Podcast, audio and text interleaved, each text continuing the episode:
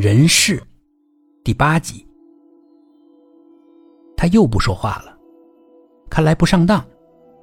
警务人员对我说：“今天就到这里吧。”小明突然又问我：“你还在原来的房子住吗？”“啊，我搬家了，不是跟你说了吗？搬到医院的家属楼了，那边已经盖好了。”我从分局出来，回到医院，到下班后回到家里面，妻子早就回来了。我们一起吃了饭。我对他说：“今天晚上有事儿，出去住。”他问我去哪儿住，是出差吗？我说不是，我要回老房子住一晚。他问我为什么要回去，我说我有事儿。他要跟我一起去，我说你别去，可能有危险。我把手枪找了出来，带在身上。妻子见我要带枪出去。皱着眉问我：“什么情况？你要去干什么？”我说：“应该用不上，但是带着我心里踏实。”当天晚上，我到了先前住的房子。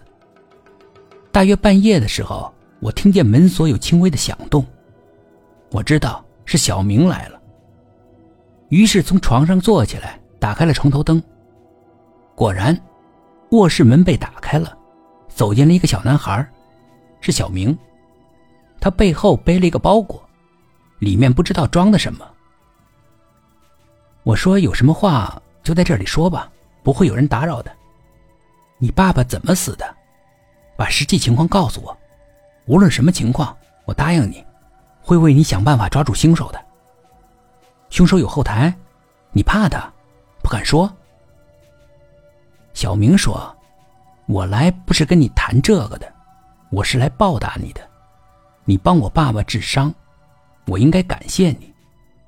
我说那没什么，我们医生本来就是该治病救人的，那是应该的。他说前几天他去医院交医疗费，医院说呀已经替他付好了，真的挺感谢我的。说不用再提这事儿了。他问我。你相信我吗？当然相信了，有事儿你尽管说。他把后背的包袱拿了下来，从里面拿出了几把剔骨刀。我把枕头下面的枪拿了出来，问他：“你要干啥？”他说：“你别紧张，我替你开锁，没事儿根本就不疼，你不用担心。”他拿着刀向我走过来，开什么锁？我没有锁需要你开。这个时候，我突然觉得头晕，身体忽然没了力气，慢慢的失去了支撑，倒在了床头。他说：“你就是一把锁，每个人都是一把锁，都需要打开，只是没有打开的方法。但是他找到了，他是人事，已经替他妈妈打开了锁，并且也替他爸爸打开了。”现在为了报答我，他要替我也打开锁。